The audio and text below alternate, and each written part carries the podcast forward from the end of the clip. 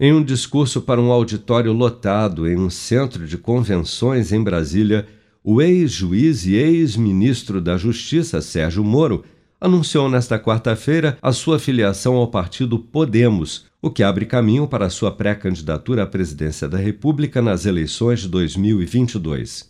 Uma fala carregada de frases de efeito e já falando como presidenciável, Sérgio Moro relembrou sua carreira como juiz e sua atuação no combate à corrupção, fazendo críticas, sem citar nomes, ao histórico recente de denúncias de desvio de dinheiro público. Vamos acompanhar. Combater a corrupção não é um projeto de vingança ou de punição.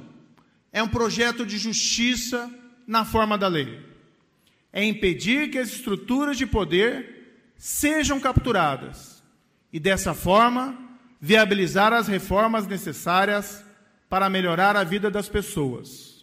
Chega de corrupção, chega de mensalão, chega de petrolão, chega de rachadinha.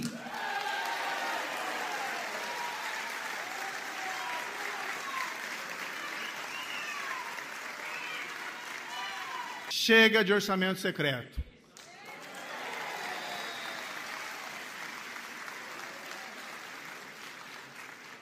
No fim, chega de querer levar vantagem em tudo e de enganar o povo brasileiro.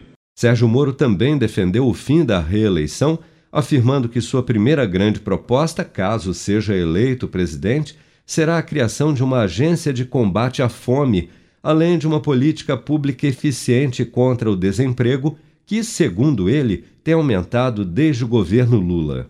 Deputado e senadores, além da presidente nacional do Podemos, Renata Abreu, e do ex-ministro da Saúde, Luiz Henrique Mandetta, outro possível pré-candidato à presidência da República, estiveram no evento.